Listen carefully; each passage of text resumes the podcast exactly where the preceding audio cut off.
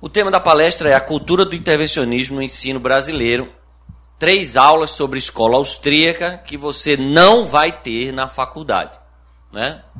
Vamos lá, é um, é um pouco mentira esse título, porque hoje em dia você vai ter certas aulas dessa. Aqui, por exemplo, se vocês forem alunos do professor Fábio Barbieri, você vão, vocês vão ter aulas que falem de EA. Né? Mas, no geral, no geral, a escola austríaca ainda é, assim, desconhecida na academia brasileira, né? E não ensinada na academia brasileira. Às vezes por verdadeiro desconhecimento, às vezes por é, é, de forma proposital. Pode ser até que alguns professores conheçam a escola austríaca, mas fazem questão de não estudá-la, não mencioná-la, não ensiná-la. Bom saber que as coisas estão mudando. Bem, eu percebo que aqui é uma faculdade de economia, administração e contabilidade. Eu não creio que aqui exista é, nenhum estudante de direito, correto? Temos? Temos quatro, cinco, ah, temos estudantes de direito. Bem, porque eu não sou economista, eu sou, eu sou jurista. É, me perdoe, portanto, se é, as, as, as aulas, né, que eu vou mencionar aqui, as três, ficarem com um tom muito juridiquês, né, embora duas delas é, tenham muitos pontos ligados à economia. Né? Uma, até que não. É bem jurídica mesmo. É, me perdoem por isso. Vamos lá.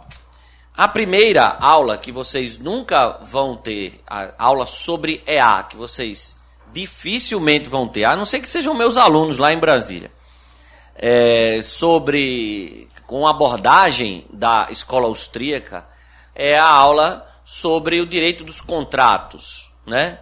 que é algo que o estudante de direito vê em várias disciplinas na faculdade. O estudante de direito vai estudar contratos em direito civil, basicamente, né? é a principal disciplina em que ele vai estudar a teoria dos contratos. É, ele vai estudar contratos em outras disciplinas também. Ele vai estudar contratos em direito do trabalho, quando ele estudar o contrato de trabalho.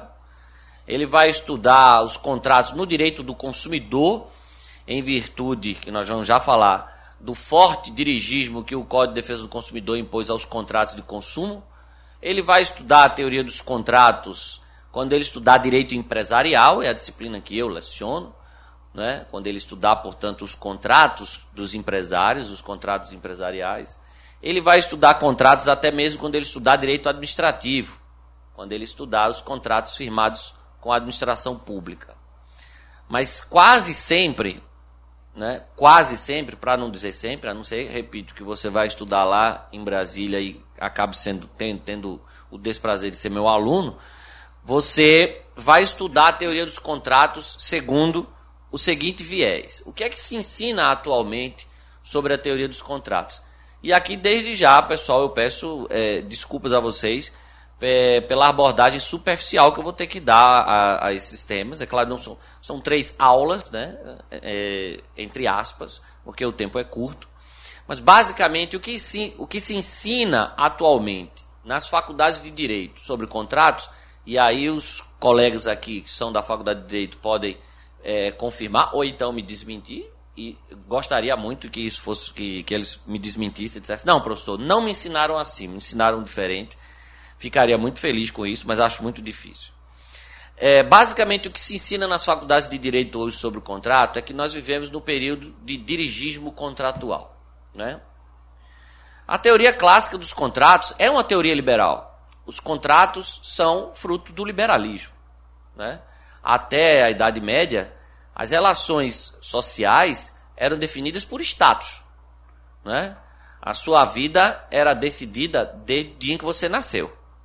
Né? Nós tínhamos uma sociedade de classes e a mobilidade social era praticamente nenhuma. Né?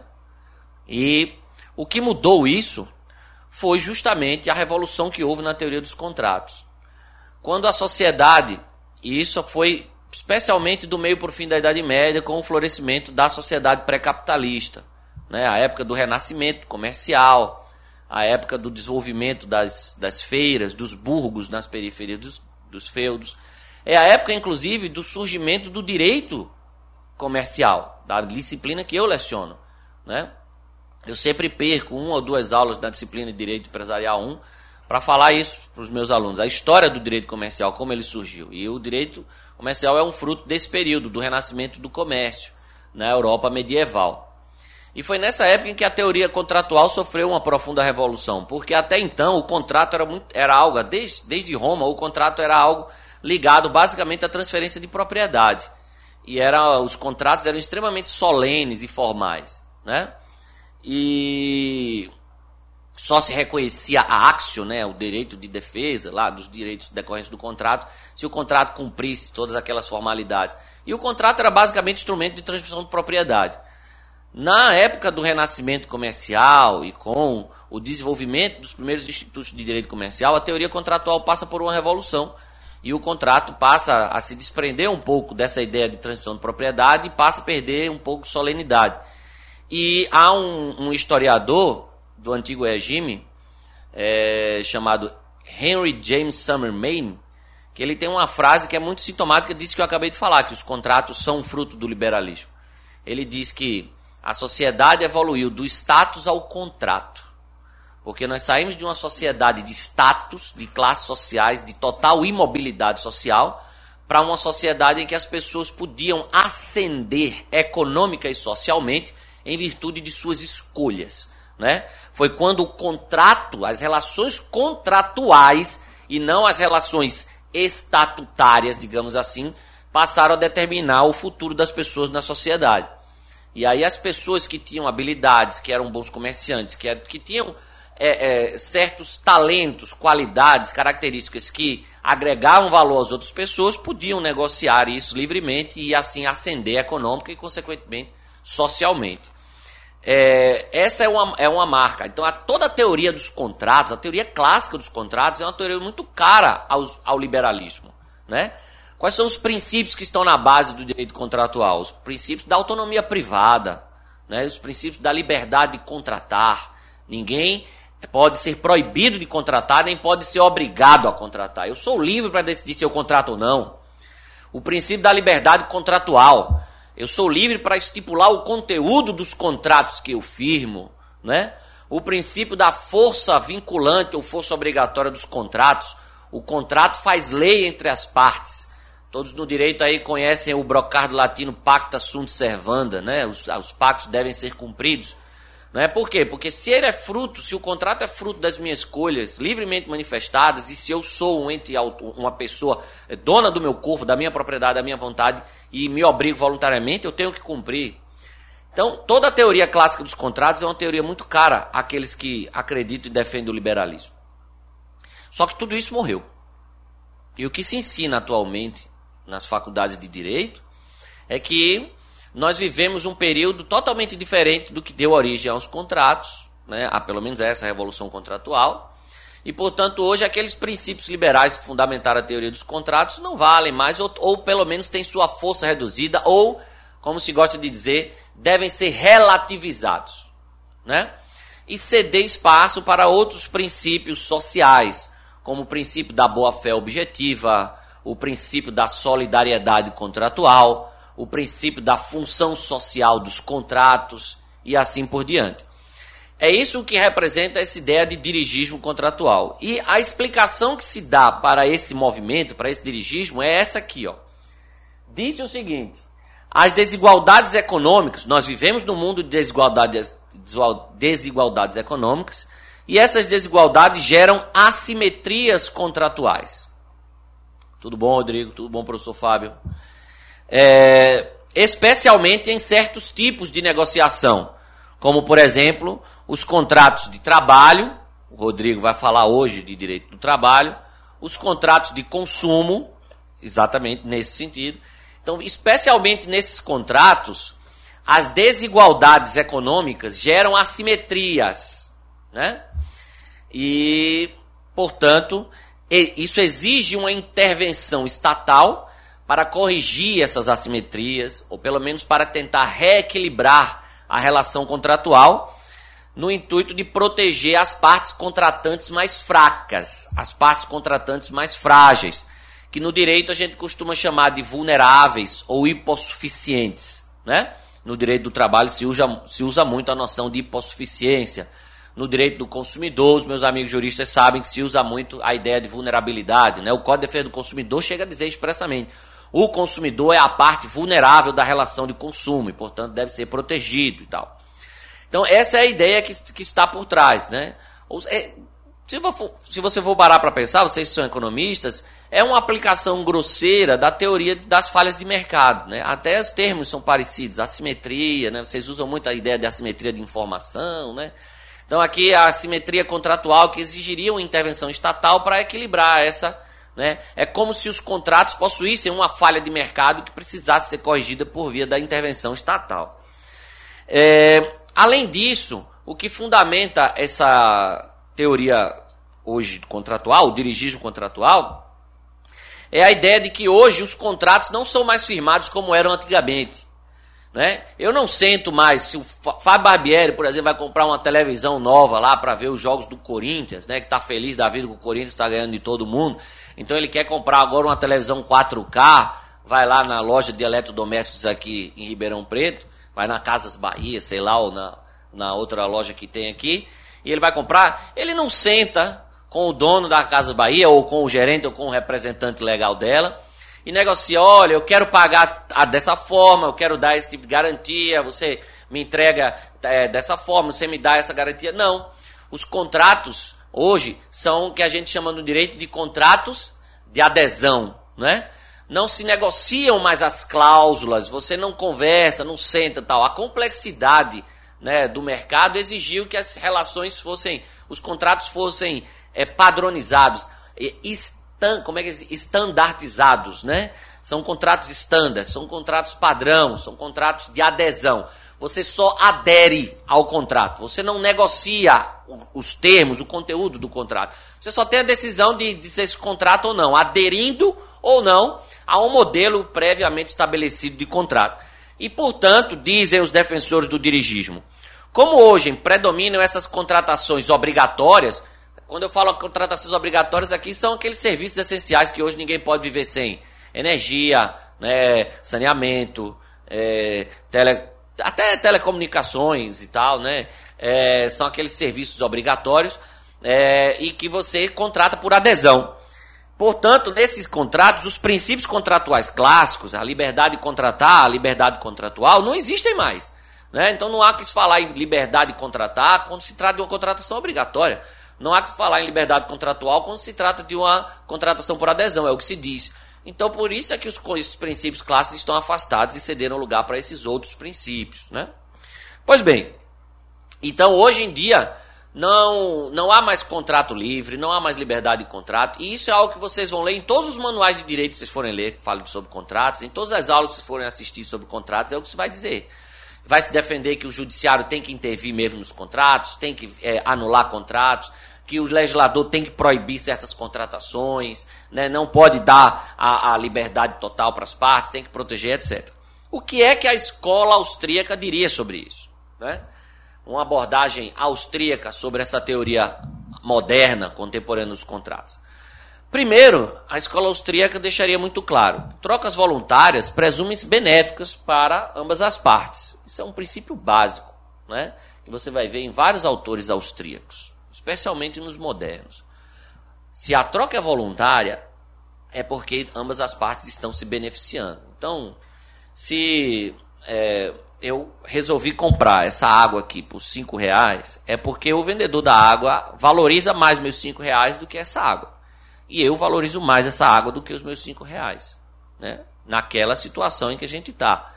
Então, sempre que uma troca é voluntária, ela é benéfica para ambas as partes. Então, sempre que houver liberdade de contratação, nós temos que presumir que as relações contratuais são justas, são corretas do ponto de vista ético. Né? O dirigismo contratual é, na verdade, uma aplicação grosseira, como eu disse, da teoria das falhas de mercado, que é, para quem estuda economia e gosta um pouco de liberalismo, sabe, é uma teoria extremamente falaciosa né? e cheia de falhas. Não vou perder tempo, até porque é, estaria falando para quem sabe muito mais sobre isso do que eu. Além disso, uma abordagem austríaca sobre essa nova teoria dos contratos mostraria o seguinte: como toda intervenção, o dirigismo contratual gera as chamadas consequências não intencionais. E no âmbito da teoria dos contratos, há várias. Vou citar aqui algumas. O risco moral. E isso é algo muito perceptível hoje em dia no Brasil, pessoal. O moral hazard, né? Ou seja, você, como hoje o contrato não vale mais nada no Brasil, as pessoas não se sentem mais responsáveis por aquilo que contratam. Ninguém está mais nem aí, ninguém lê mais contrato, ninguém se preocupa. Porque sabe que amanhã eu entro no judiciário mesmo, o juiz vai dizer que isso não vale, esse contrato não vale de nada, no Brasil o contrato não vale nada. Ou seja, as pessoas perderam a responsabilidade individual, individual por aquilo que contratam. Isso faz com que as pessoas hoje sejam, sejam desleixadas, sejam irresponsáveis contratualmente, né? Isso gera é, a, o Estado babaca que a gente tem hoje, as pessoas esperam que o, o Estado esteja sempre pronto a, a socorrer diante dos nossos erros, das nossas decisões erradas. Esse é o primeiro ponto, o risco moral. E, aliás, todos os rankings de liberdade econômica têm como critério de avaliação a, o respeito aos contratos, e o Brasil sempre está nos últimos lugares nesse item. Né? E isso é, é por isso. Paternalismo judicial. É, se fala muito que a justiça do trabalho é, é, é, paternalista. E ela é paternalista por quê? Em virtude do direito do trabalho ser um dos direitos em que há o maior, mais forte dirigismo contratual hoje. Né? Você cria aquela ideia de que o julgador deve proteger o empregado. Né? Não se trata de uma relação paritária e, portanto, uma parte é quase sempre a correta, a certa.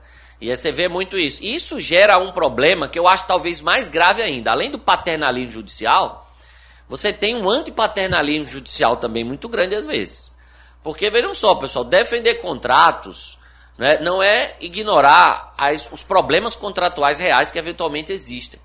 E o que é que acontece? Existe um paternalismo é, judicial tão grande hoje quando se trata de litígios contratuais que você acaba criando um antipaternalismo. Eu conheço gente, até ex-aluno meu que virou juiz, fala assim: ah, professor, sempre que vem um negócio para mim lá, negócio de direito do consumidor tal, eu boto para lascar nos consumidores. Né? Sempre julgar a favor. Eu disse, está errado. Há muitas vezes, especialmente num mercado como o Brasil, que a gente tem extrema, mercados altamente regulados, muitas vezes o consumidor está certo mesmo. Né? Então você não pode criar esse antipaternalismo. O direito em lide contratual hoje virou a guerra mocinho e bandido. Né? E isso é muito ruim. Né? Os, os, os, os casos acabam sendo julgados muito mais por ideologia do que por técnica. Né? Isso é péssimo. É outra consequência não intencional. Incentivos à litigiosidade. Hoje a gente tem, especialmente nos mercados regulados, que são justamente os mercados onde há mais dirigismo contratual, onde os contratos muitas vezes são contratos padrão estabelecidos por autoridades regulatórias, são os mercados em que há mais litígio contratual. Você vai analisar, por exemplo, o Superior Tribunal de Justiça, me desculpem quem não é da área de direito, é o maior tribunal no Brasil para é, solução de litígios privados. Você tem o STF, mas o STF tem uma competência muito reduzida, só analisa casos, casos constitucionais e tal. Quem julga mesmo os litígios do dia a dia, em última instância, é o STJ, ele é lá em Brasília. Você vai fazer uma pesquisa no STJ em Brasília, você vai ver que o que mais abarrota o, judiciário, o STJ é o mercado banco, seguro, plano de saúde, telecomunicações, previdência privada, justamente o que? Mercados regulados em que supostamente você não devia ter problemas contratuais. Ora, você não tem os contratos sendo regulados, regidos por uma autoridade regulatória, impostos, e são justamente os contra... as áreas em que há mais litígio. Por quê? Porque há um incentivo muito grande à litigiosidade quando você adota uma postura como essa. E você entra, portanto, no ciclo vicioso intervencionista. Quanto mais dá problema, mais você culpa a falha na intervenção ou a pouca intervenção por esses problemas e não o excesso de intervenção. E você vai gerando cada vez mais intervenção. Então existem mercados hoje em que você não tem praticamente liberdade contratual nenhuma, zero, né? E são especialmente os mercados de public utilities, né? De utilidades públicas que são extremamente regulados. Né? Energia, telefonia, e são os piores mercados do mundo para os consumidores. Veja, o que, algo que vem para supostamente proteger o consumidor acaba piorando tudo. E a teoria intervencioni do intervencionismo austríaca explica isso muito bem. E finalmente a, a escola austríaca mostraria também que contratos de adesão não devem ser assim, odiados como são hoje em dia, né? O pessoal odeia contrato de adesão, acha que contrato de adesão é um contrato, não há liberdade e tal. Isso é uma ideia extremamente errada. Contrato de adesão decorre do processo de mercado, que a escola austríaca explica tão bem. Contratos de adesão são fruto de tentativa e erro, pessoal. Né? É óbvio que se uma determinada relação contratual ela se mantém, ela é comum ao longo do tempo, é lógico que o mercado, depois de um certo tempo, vai descobrir as cláusulas ideais desse modelo contratual, né? Eu faço um desafio sempre aos meus alunos. Eu falo o seguinte: olha, vocês nunca viram um contrato de aluguel na vida de vocês. Mas eu desafio vocês a celebrarem 10 contratos de aluguel. Né? No décimo contrato de aluguel que vocês firmarem, mesmo sem nunca terem visto os modelos de contrato de aluguel que são usados hoje no mercado, vocês vão produzir um contrato igual a ele, ou quase igual. Não é porque o mercado chegou àquele modelo. É fruto de tentativa e erro do processo de mercado. Né? É como você achar hoje que as pessoas. Ah, por que, é que os elevadores são todos do mesmo tamanho, são mais ou menos tal? Por que não são redondos? Né? Porque, ora, porque é, inicialmente pode até ter tentado fazer outro tipo, o carro, por que os carros são do mesmo jeito? Por que os aviões são do mesmo Porque é, há uma tendência em todo o mercado de que as coisas se padronizem, né? E você chega ao modelo ideal, ou pelo menos ao modelo quase ideal, para aquele produto, para aquele serviço. Contrato é a mesma coisa. Os contratos de adesão são, na verdade, o resultado final de um processo de mercado de tentativa e erro, aquelas cláusulas que foram sendo usadas, e foi sempre assim. Sempre assim. Se você vai para os autores clássicos de direito comercial, que eu estudo com os meus alunos, você vai ver vários deles dizem isso. Quando o direito comercial surgiu, ele era um direito consuetudinário. E as primeiras regras foram fruto de quê? dos primeiros modelos contratuais que foram sendo feitos pelos mercadores na, medievais. As cláusulas iam sendo testadas e aquilo que funcionava se tornava universal. Então, o contrato de adesão nada mais é do, do que é isso. E mais, se há uma liberdade concorrencial, você continua tendo liberdade. Vou dar um exemplo. Franquia. Franquia é um modelo de negócio muito comum hoje em dia, né? Franquias geralmente são contratos de adesão. Se você vai ser franqueado de um McDonald's da vida, de qualquer outra franquia, dificilmente você vai sentar com o franqueador para discutir cláusula. Você pode até discutir uma coisa ou outra, mas geralmente é um contrato padrão que ele impõe a todos os seus franqueados. Você pode dizer que não há liberdade aí? Claro que há. Se você não gostou daquele contrato padrão, aquele contrato de adesão que o franqueador te ofereceu, faz outra franquia. Ou não seja franqueado. Ninguém é obrigado a ser franqueado. O problema dos contratos de adesão está quando a contratação é obrigatória e quando você não tem liberdade de escolha. E isso acontece por conta de quem? Do Estado são justamente nos mercados regulados, em que você se vê obrigado a contratar e que você acaba não tendo opção. Quando você vai no mercado de telecomunicações, por exemplo, você tem hoje três ou quatro empresas. Por quê? Por culpa do Estado, pelo excesso de regulação. E os modelos de contrato dessas empresas são todos iguais. Por quê? Por causa da Anatel. Porque é ela que faz os modelos de contrato. Então a culpa não está no mercado, a culpa está no excesso de regulação. Vai em qualquer outro mercado que tem concorrência, que tem liberdade, o fato de existirem contratos de adesão não tira a liberdade de escolha daqueles que contratam. Então o problema não é do contrato de adesão em si, da contratação por adesão em si, né? Então essa era outra coisa que a escola austríaca explicaria com base na teoria do processo de mercado. A segunda aula que vocês dificilmente vão ter na faculdade, segundo uma abordagem da escola austríaca, aí talvez vocês tenham aqui, se vocês forem alunos do professor Fábio Barbieri, seria uma aula sobre antitruste e regulação, né? O que é que se ensina hoje na faculdade? E aqui eu falo, quando eu falo faculdade, eu falo basicamente faculdade de direito. Eu sei que essa disciplina também é ensinada em economia, mas eu sou professor dessa disciplina em faculdade de direito, onde a gente foca mais na legislação antitruste, né? E não nos aspectos econômicos da regulação antitruste. Mas o que é que se ensina hoje? O que é que você vai encontrar em todos os manuais e cursos de direito antitruste e em todas as aulas, basicamente, de direito antitruste? A ideia é que, o quê? de que o livre mercado tende a criar monopólios e cartéis. E esses monopólios e cartéis adquirem o market power, né, o poder de mercado. E podem, portanto, dadas certas condições, abusar desse poder de mercado em detrimento da concorrência dos consumidores, né? eliminando a concorrência e prejudicando consumidores. Eliminando a concorrência por meio de uma série de práticas concorrenciais, né, desde práticas, condutas unilaterais a colusivas, as mais variadas, as mais conhecidas e mais, digamos, é, é, mistificadas, preço predatório, né? Não sei como é que alguém pode acreditar nisso ainda hoje. É, nem os defensores do antitruste acreditam nisso hoje, tanto não existe histórico de condenação por preço predatório. Né? Todos os casos de preço predatório, por exemplo, na, na agência antitruste brasileira foram arquivados. É, mas isso ainda é algo que, assim, é, é paira né, no, no consciente daqueles que detratam o livre mercado, né? Ah, uma empresa vai ter poder de mercado, ela vai baixar seus preços, quebrar todos os concorrentes, depois fazer o que quiser. Né? é bem legal essa ideia. Né? É impressionante a quantidade de pessoas que falam isso, né? E falam isso assim com ar professoral, assim, com a certeza, né? Quando eu digo a ele, olha, desculpa, mas nem as pessoas que você está defendendo acreditam mais nessa teoria, eles ficam extremamente decepcionados, né? É, e prejudicando consumidores, né? Eliminando concorrência, prejudicando consumidores, né? Várias formas, especialmente aumento de preços, né? né? Estagnando a, a inovação, restringindo produção, etc. E aí se ensina que, que historicamente, se citam os casos lá dos final dos Estados Unidos do final do século XIX, se fala dos, do, dos mercados da Standard Oil, o caso da Standard Oil do Rockefeller, que é muito mencionado e tal, para justificar essa ideia. E se diz o quê? Que para evitar a criação desses monopólios e cartéis, é que surgiram as leis e agências antitrust. Né? O Sherman Act nos Estados Unidos e que depois todos os países passaram a ter também. E essas leis e agências antitrust, elas são necessárias, né? Precisam, vocês precisam ter leis e agências antitrust fortes para que elas previnam e reprimam infrações contra a ordem econômica.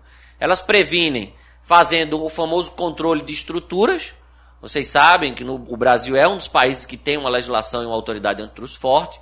Então, sempre que há um ato de concentração empresarial entre grandes empresas, você tem que submeter isso ao CAD, ao Conselho Administrativo de Defesa Econômica, e é o CAD que vai dizer se pode ou não. Né? O CAD vai dizer se uma empresa pode comprar outra. Tal. E quem acompanha as decisões do CAD deve estar vendo que o CAD mudou a postura nos últimos anos, né? E o CAD tem sido mais rigoroso no controle de estruturas. Só nos últimos dois meses houve dois casos emblemáticos em que o CAD rejeitou totalmente operações, o que era muito difícil de acontecer. A gente tinha um caso ou outro. Tivemos aí semana passada a Alessat Piranga, que o CAD rejeitou. E tivemos um pouquinho antes, no, na área educacional, o grupo Croton, que ia comprar Estácio, e o CAD rejeitou a operação. Os sábios, sete homens sábios do CAD, disseram: Isso vai ser ruim para o mercado. Essa concentração vai gerar desabastecimento. Foi o que disseram no caso da Lessat Piranga.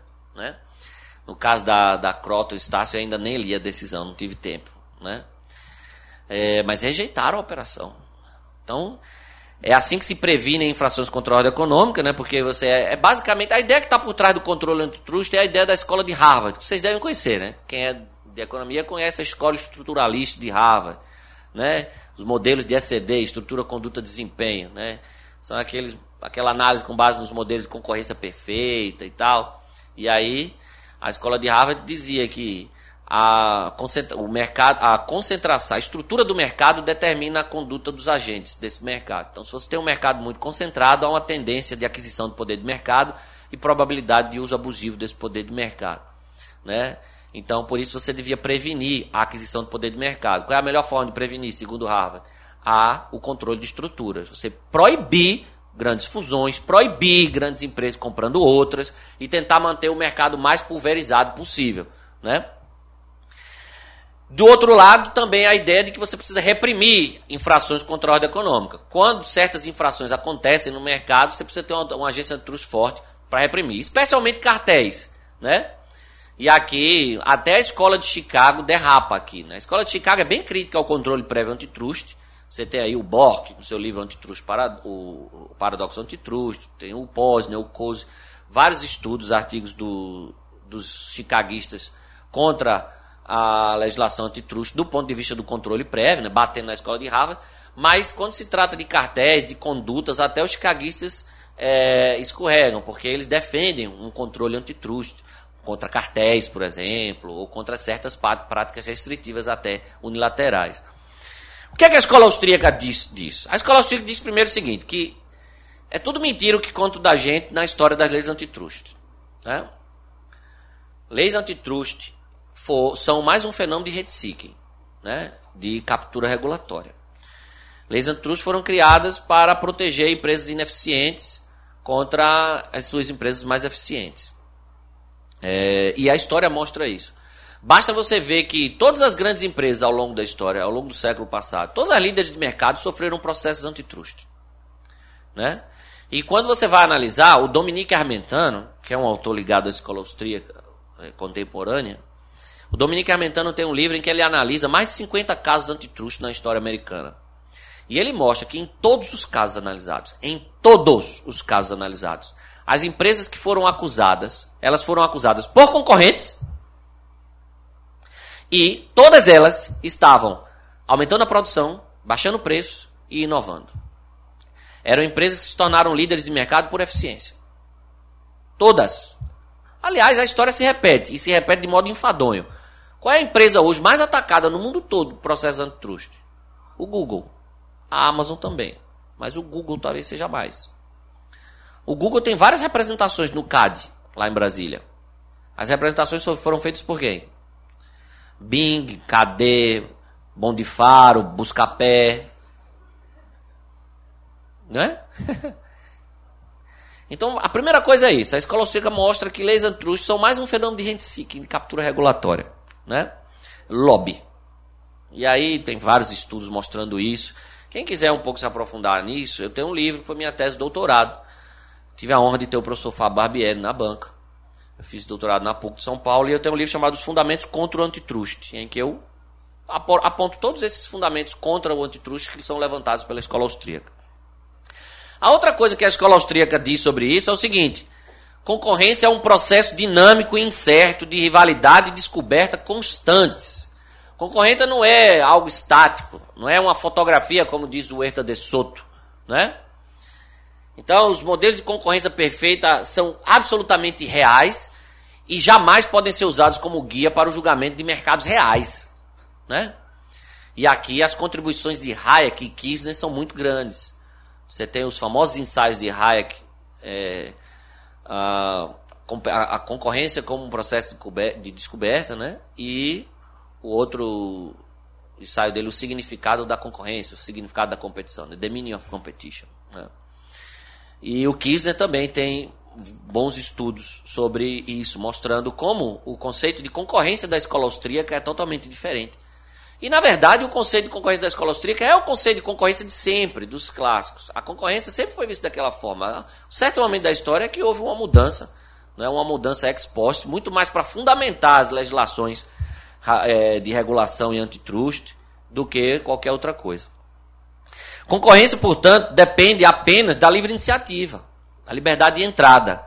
Então, o que a escola austríaca mostra, e o Kirchner mostra muito isso, ele tem um texto que eu gosto muito, que chama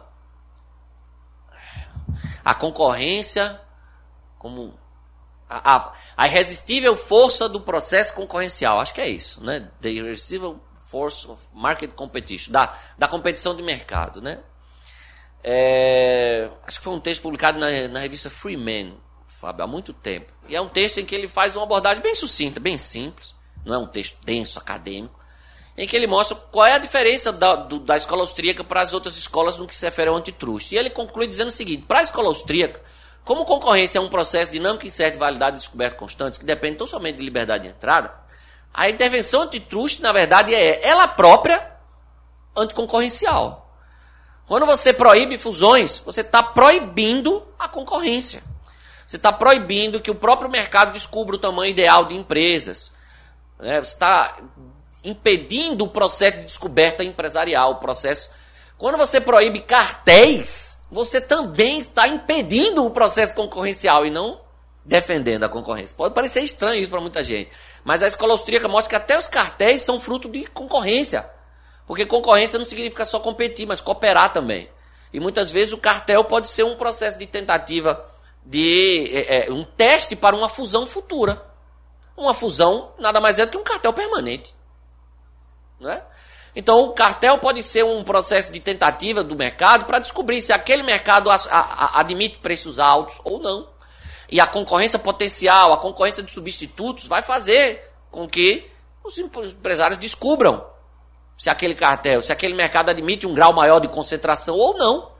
Então, a escola austríaca mostra que não apenas o controle de estruturas, mas também o controle repressivo de condutas é anticoncorrencial né? porque impede o processo de mercado, o processo de descoberta, o sistema de preços, o mecanismo de lucros e prejuízos, né? que são a essência do processo concorrencial. E mais importante de tudo, a escola austríaca mostra que monopólios e cartéis não são criações do livre mercado, são criações do Estado. Aliás, essa história de que monopólio, duopólio, oligopólio são mercados muito concentrados, que alta concentração é monopólio, isso é invenção. Monopólio foi é e sempre será imposição de barreira legal à entrada por parte do Estado. Foi assim desde sempre. Né? Acho que é o Brosen, que tem um texto, The Source of Monopoly, né? É, em que ele mostra isso. Você não precisa nem ser austríaco. Os clássicos também falavam isso. Monopólio sempre foi privilégio é, é, estatal, na verdade, privilégios da coroa. Né? E, portanto, quem cria monopólios são. Aliás, o maior monopólio de todos é o próprio Estado, né? Isso os austríacos deixam muito claro. É o maior e mais nocivo de todos. E é só por meio de criações de barreiras legais, regulatórias à entrada, é que monopólios e cartéis podem surgir e se manter. Porque senão, você vai ter sempre a concorrência potencial. E ela sempre vai ser um freio a eventuais abusos de monopolistas. Né? Nesse ponto, até Chicago e, e, e a escola austríaca se confundem. Porque a escola de Chicago também, a escola da eficiência, né? Eles sempre diziam isso também. Monopólios são fruto da eficiência. E um monopolista só consegue se manter se ele mantiver a eficiência. Né? É, essa é a outra aula em que a escola austríaca rebate de forma veemente o entendimento do mainstream. E dificilmente vocês vão ver esse ponto de vista sendo ensinado nas faculdades brasileiras. E finalmente a terceira aula, talvez seja a mais polêmica de todas. Eu sei que tem um pouquíssimo tempo, mas eu já peço licença para invadir um pouco o tempo das perguntas. É que é a propriedade intelectual. Né? O que é que se ensina atualmente sobre propriedade intelectual? Primeiro se ensina que não há distinção entre propriedade material e propriedade intelectual. Isso é muito comum, até entre certos liberais. Quem é randiano aqui, quem gosta de Ayn Rand, sabe. Ayn Rand era a defensora ferrenha da propriedade intelectual. Né? Quem já viu A Nascente, né? um bom bom livro dela. Né? Quem conhece as ideias da Rand, a Rand era ferrenha defensora da propriedade intelectual. E tantos outros liberais. Né? Aliás, a ideia de propriedade intelectual ela é muito combatida pela esquerda e defendida pela direita, porque a direita pensa que é propriedade e a esquerda também pensa que é propriedade. Então, o que é propriedade, a esquerda quer derrubar, né? vê uma propriedade na frente, ela quer acabar, e a direita se apega muito ao direito de propriedade. O direito de propriedade é um direito muito caro a quem é de direita, aquela coisa. Né? E, só que, na verdade, é, isso aí eu vou falar já já, né? Porque é primeiro dizer como é que se ensina. Então se diz que autores são donos de suas criações, da mesma forma que eu sou dono dessa água se eu comprar, ou eu sou dono desse chocolate. Aliás, eu devo ser dono do chocolate mesmo, eu vou comer ele depois. Né? Então, é, e por outro lado, outro argumento que se diz muito, se ensina muito, esse é muito forte, né? é que a proteção estatal da propriedade intelectual é imprescindível para estimular a inovação e o desenvolvimento científico, tecnológico e cultural. Né? Quantas vezes vocês já ouviram dizer isso? Se não houver propriedade intelectual, não vai ter inovação, ninguém vai se sentir estimulado. Quando é que um laboratório vai gastar bilhões para fazer uma nova droga se não tiver o retorno da patente? Como é? Por que os caras investiriam tanto para produzir se não tivesse a patente e tal? Essa é uma ideia, é um consenso extremamente fácil, né? O que, é que a escola austríaca diz sobre isso? E que vocês dificilmente vão ver uma aula dessa faculdade qualquer. O professor Fábio estava me dizendo no almoço que um dia foi falar algo Pouquinho sobre isso foi esculhambado no Facebook, né? Quase apanha na rua. Então veja só. O que, é que a escola austríaca vai dizer isso? Primeiro, a escola austríaca vai dizer que não existe propriedade intelectual. Por quê? Porque ideias, criações, invenções não são bens escassos. Não há escassez. Não há escassez, não faz sentido ter propriedade. Ninguém é proprietário do ar. Porque o ar é abundante. Né? Então, a propriedade existe e ela é importante porque existe escassez. Do ponto de vista econômico, porque é a propriedade que vai permitir uma melhor alocação, alocação racional de recursos, como o Mises já explicou há muito tempo. Né? O cálculo econômico só é possível se você tem propriedade privada. Porque você vai permitir um mercado desses bens e o sistema de preços vai criar os empresários para melhor alocação dos recursos. Sem propriedade privada, você trabalha num caos alocacional, né? E foi isso que aconteceu com todas as economias planificadas. Mais uma vez, aqui eu não vou ficar ensinando isso para vocês, porque eu vou estar ensinando a quem sabe muito mais do que eu. Né? Eu sou jurista, né? mas já li Mises, graças a Deus. Né? Então, é, do, do ponto de vista econômico e do ponto de vista jurídico, também só faz sentido você ter propriedade se há escassez. Por quê? Porque se não há escassez, vai ter conflito. A, a, a definição de direitos de propriedade surge para evitar conflitos sobre bens escassos. Né? Se não há escassez, o que você vai, criar, você vai fazer é criar uma escassez artificial. E aí você não vai estar, tá, Rodrigo, resolvendo conflitos. Você vai estar tá criando conflito. Como diz Hans Hermann Hoppe, isso é o que ele chama de uma norma anômala. Porque não é uma norma que resolve conflito. É uma norma que cria, potencializa conflito. Né? Então, a escola austríaca vai dizer isso. Não existe propriedade intelectual. O que existe são monopólios intelectuais. Ou seja, criação artificial de escassez pelo uso da força estatal. O Estado diz: você, Rodrigo, é dono disso por 20 anos.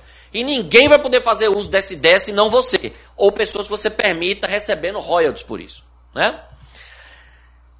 E aliás, falar em royalties, isso é a maior prova de que, que nunca existiu propriedade intelectual e sempre e sim monopólio intelectual. Porque não sei se vocês sabem, a origem de toda a propriedade intelectual, os patentes, direitos autorais, eram privilégios concedidos pela coroa, né? Royalty, o nome royalty vem daí. É regalia, né? É, é, é, é, o que era devido em virtude do privilégio real concedido pela coroa. Então, Aí você diz assim, André, por que é que tem o nome monopólio, hein? ou propriedade? E se são monopólio, sempre foram, e sempre foram mesmo. É, quem explica isso muito bem é um jurista português, uma autoridade em direito de propriedade intelectual no mundo todo, chamado José Oliveira Ascensão. Ele tem um artigo chamado A Pretensa Propriedade Intelectual.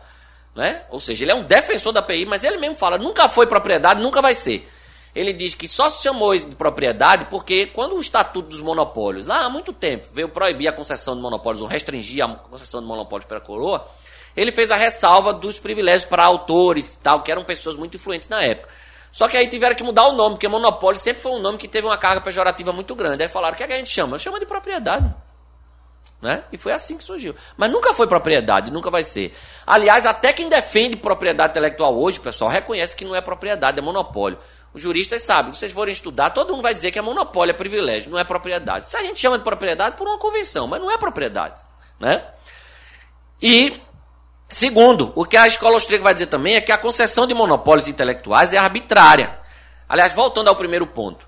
Na verdade, monopólios intelectuais são antipropriedade. Eles são, na verdade, uma agressão à propriedade real dos outros. Porque quando eu digo que você, Rodrigo, é dono de uma música que ele fez, né? E o Rodrigo tem o direito de me impedir, por exemplo, de cantar essa música. Você está dizendo que o Rodrigo é dono das minhas cordas vocais. Ele é dono dos meus instrumentos musicais. Ou seja, a, a ideia de monopólio intelectual ela é antipropriedade, na verdade. Ela é antipropriedade real. Né?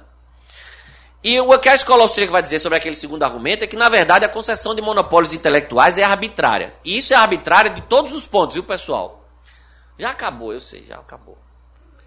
É porque ela botou um minuto assim, eu sei que já passou, mas é rapidinho.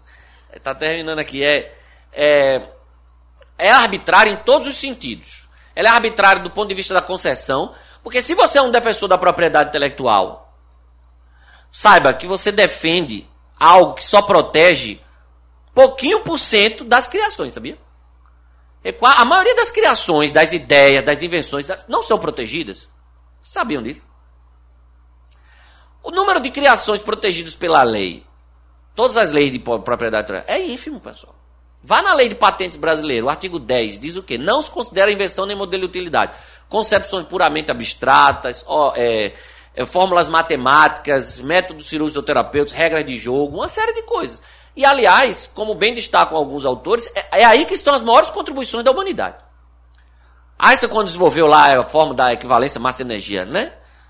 Não existe propriedade intelectual sobre isso, não, sabia? Apesar de ter sido talvez uma das, das invenções mais. Né? Não existe.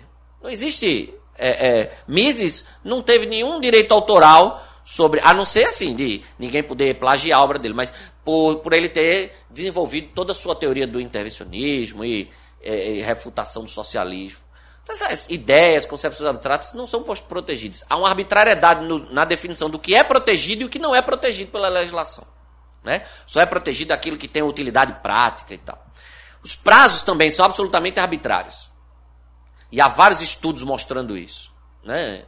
É, o Posner tem um estudo mostrando que é, há certos direitos que o prazo que se justificaria era no máximo de 3 a 5 anos. Eu não sei se vocês sabem, prazo de direito autoral no Brasil, por exemplo, são 70 anos após a morte do criador. Que é outra coisa totalmente irracional, porque se o objetivo é estimular a pessoa a criar, por que vai proteger depois que ele morreu? Aí o que é que acontece? O direito com os herdeiros, que são geralmente extremamente agressivos na proteção de direitos autorais, né, dos seus familiares, né? E aí você tem uma estagnação. É, o que a, a, escola austríaca mostra, portanto, que além de arbitrários, a concessão desses monopólios, elas na verdade desestimulam a inovação. Primeiro porque quem recebe a proteção fica desestimulado de inovar. Tá de boa ali, patente 20 anos, e quem não tem a proteção fica desencorajado a inovar, com medo de sofrer processo. Né? Aliás, hoje há vários estudos mostrando que mercados sem enforcement de IPI são muito mais criativos do que mercados com enforcement de IPI. Para não é, é, tomar muito tempo, recomendo no aplicativo TED, assistam a palestra de uma professora chamada Joanna Blakely, que ela fala sobre o mercado de moda. E ela mostra como o mercado de moda é um mercado sem PI, sem patente, e que é o mercado mais criativo do mundo. E não é apesar de não ter patente, não. É justamente por não ter patente que ele é tão inovador. E ela explica isso. E ela não é libertária, ela não é austríaca, não é nada. É só uma estudiosa. Que quis buscar a verdade mesmo e foi analisar os dados. Né? Então, há outro livro chamado Against the Intellectual Monopoly, que eu sempre gosto de falar isso. O professor Fábio Barbieri foi quem me indicou uma vez que a gente estava num evento lá em Petrópolis, do Ordem Livre dos economistas Michele Baldwin e David Levine. Também não são libertários, também não são austríacos. Mas eles mostram, estudaram, e eles mostraram como mercados sem PI são muito mais inovadores do que mercados com PI. E eles mostraram como a PI atrapalha a inovação. E eles mostraram isso analisando desde casos históricos, como o caso dos, irmão, dos irmãos Wright, como o caso do. da máquina a vapor, meu Deus. O James Watt, né? O James Watt ele gastou horrores de dinheiro, ele e o sócio dele, só processando quem fazia máquinas que supostamente era imitação dele. Né? Assim que a patente dele caiu, seis novas máquinas foram lançadas no mercado, muito melhores do que as dele. Aliás, hoje em dia, patente é um negócio tão atrasado, que eu estava mostrando ao professor Fábio hoje. Um estudo foi feito recentemente, mostrando que as empresas hoje não optam mais por patente, elas preferem segredo industrial. E outra coisa, várias empresas hoje estão abdicando voluntariamente das suas patentes. O Elon Musk fez isso com as patentes da Tesla, o Google fez isso com várias patentes de software recentemente, e várias outras empresas, porque eles estão vendo que o brainstorming decorrente do processo concorrencial é muito melhor para a inovação do que se esconder atrás de uma proteção patentária. Então é isso que a escola austríaca ensina. Ela ensina que quem estimula a inovação é o processo concorrencial do mercado, porque empreendedores estão sempre em busca de chegar na frente dos seus concorrentes e obter o que a gente chama de vantagem do pioneirismo. E a vantagem do pioneirismo é o maior retorno, dá o maior retorno financeiro que um empreendedor pode ter. Vou lhes dar dois exemplos. Qual é o melhor aplicativo de conversa hoje do mundo? Não é o WhatsApp. O WhatsApp é péssimo. O Telegram é muito melhor. Mas por que todo mundo só usa o WhatsApp? Porque ele foi o primeiro.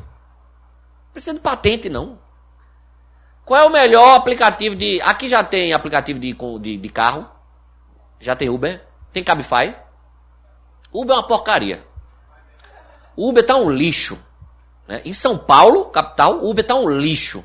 Cabify é muito melhor. Eu só uso Cabify. Porque ninguém sabe o que é Cabify. Alguém aqui já ouviu falar no Cabify? Um ou outro. Por que, porque Uber foi o primeiro. A vantagem do pioneirismo é mais do suficiente para dar retorno a quem cria. Precisa de patente, não. Sabe qual é o tempo de engenharia reversa médio no mercado farmacêutico? Quatro anos. O que é engenharia reversa? É desde, eu lancei esse produto no mercado. Meu concorrente vai lá, pega, leva para os técnicos dele, para os cientistas lá, e eles conseguem chegar. Pelo meu produto, chegar ao mesmo resultado e conseguir. O tempo médio de engenharia reversa na indústria farmacêutica é de quatro anos. Quatro anos é tempo mais do que suficiente para você ter retorno de qualquer investimento que você fez. Além do que, depois que você tiver concorrente, você ainda vai ser o primeiro. E você ainda vai estar na cabeça do consumidor. A chance de você sua marca já ter se feito tal, é muito grande. Entenderam? Então, PI é um negócio muito atrasado, pessoal. Eu defendo mais PI, não. É feio. Muito obrigado.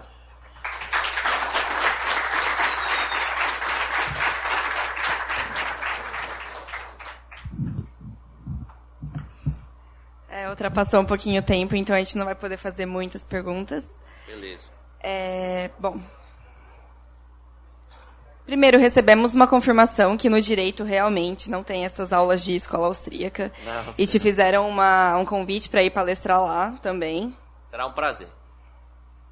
É, bom, uma ideia comum entre os liberais é de que em um ambiente competitivo há a reprodução das melhores ideias e modos de operação.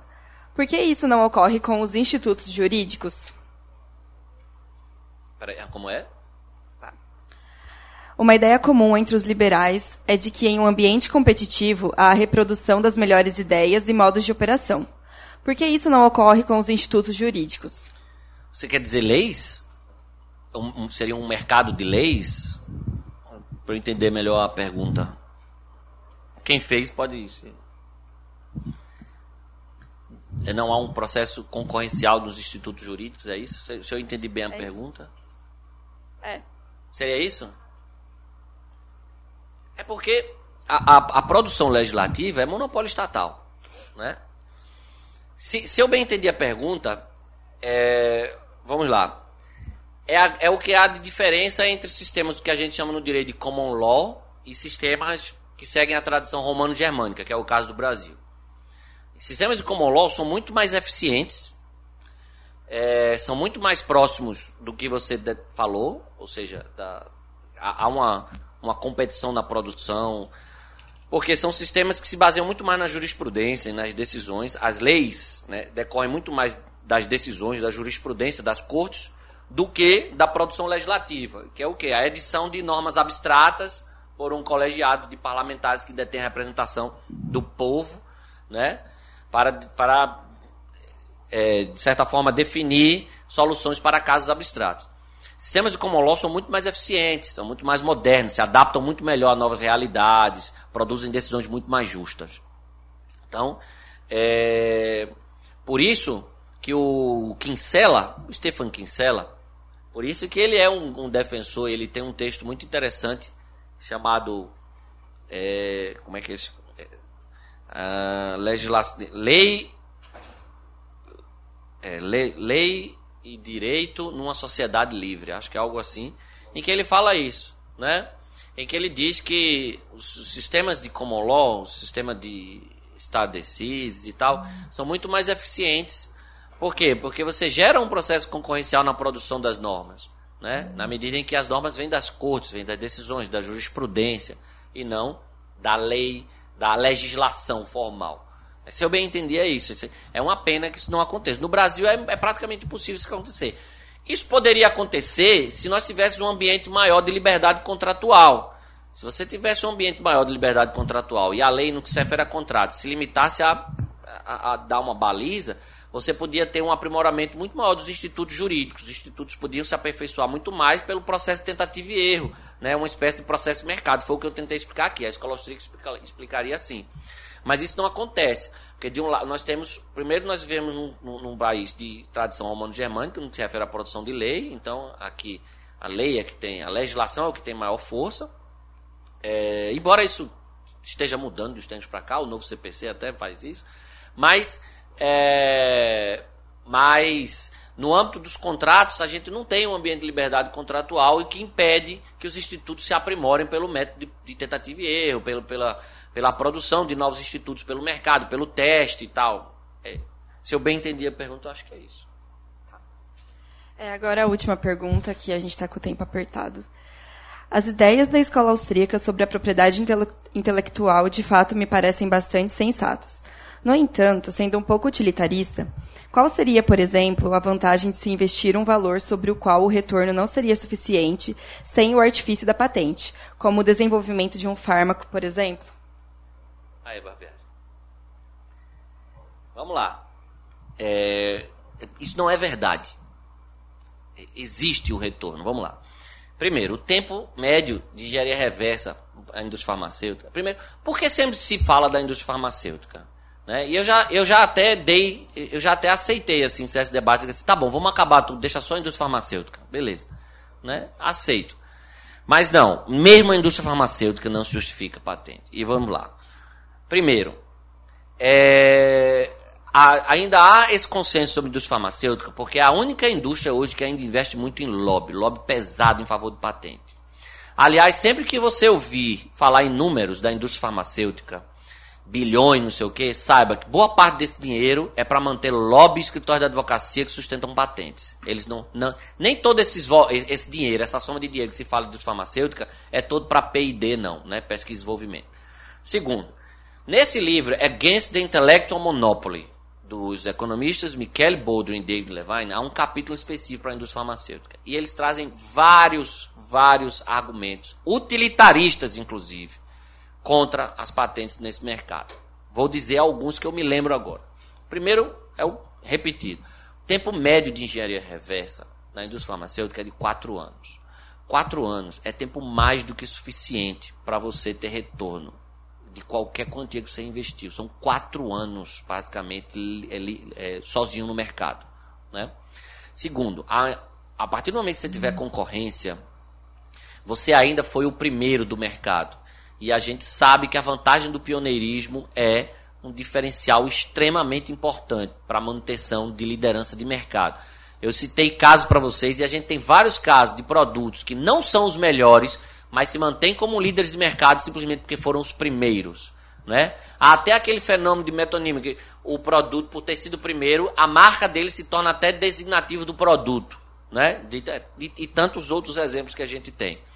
Segundo, é, Baldwin Levine mostraram na pesquisa dele, por exemplo, que dos 40 e poucos medicamentos mais importantes inventados nos últimos tempos, a maioria, mais da metade deles, não foram criados por laboratórios.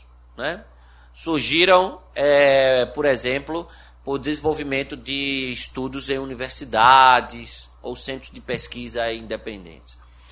É, e, para terminar, países, por exemplo, eu não sei se vocês sabem, também tem muita gente, quando fala da indústria farmacêutica, não sabe de um detalhe. Não sei se vocês sabem que patente farmacêutica, por exemplo, no Brasil é novidade. A legislação brasileira só passou a permitir patente de medicamentos em 96, que é a, a, a, nossa atual legislação. O Brasil era um país que até a década de 90 não admitia patente de medicamentos. Né? Aliás, assim como vários outros países. Só passaram a a admitir em virtude de um lobby diplomático fortíssimo dos Estados Unidos, por meio do acordo TRIPS da rodada uruguai de negociações, que fez com que vários países alterassem sua legislação. Né? É, e países, eles mostram que países que tinham liberdade nessa área tinham indústrias farmacêuticas pujantes, como é o caso da Itália. E que a partir do momento em que passaram a ter patente de medicamentos, sua, sua indústria farmacêutica praticamente morreu. E já outros países que optaram pelo caminho inverso, por acabar com patentes de medicamentos, ou pelo menos manter sem patente de medicamentos, como é o caso da Índia, salvo engano, são, países que têm uma indústria farmacêutica pujante. Né? E outra que, para terminar, assim, não há motivo para tratar a indústria farmacêutica de forma diferente de qualquer outra. As indústrias sem enforcement de IPI são mais criativas e inovadoras do que a indústria com enforcement de IPI. E há vários estudos de caso para mostrar isso. Né? Vários de caso, é, estudos de caso para mostrar isso. Além desse que eu mencionei da indústria da moda, da Joanna Blakely, eu posso citar para vocês, é um, é um exemplo que muita gente é, se espanta, acha graça, mas é a indústria pornográfica. Que também é mencionado nesse livro do, do Michele Baldwin e David Levine. Eles mostram que a indústria pornográfica é uma indústria sem enforcement nenhum de PI. Né? E eles mostram que a despeito, a despeito não, a Exatamente por isso se trata de uma indústria extremamente inovadora e responsável por uma série de inovações importantes no mercado de tecnologia. Né? Sistemas de pagamento online. Agradeço a indústria pornográfica. Estou falando sério. Falando sério. Se, é, sistemas de transmissão é, online, streaming, vídeo streaming. Agradeço a indústria pornográfica é, sistemas de publicidade pop-up, aquele negócio que abre a janelinha lá, Né? Uma vez eu estava dando uma aula sobre, falando isso, aí um rapaz pegou e falou assim: É mesmo, professor, abre um bocado assim. Aí o pessoal, Ei, se entregou, se entregou. Né? É, mas indústria pornográfica. E aí hoje, quem é que estava falando hoje? Que o YouTube começou a copiar um recurso que a indústria pornográfica já usa há um tempão. Né?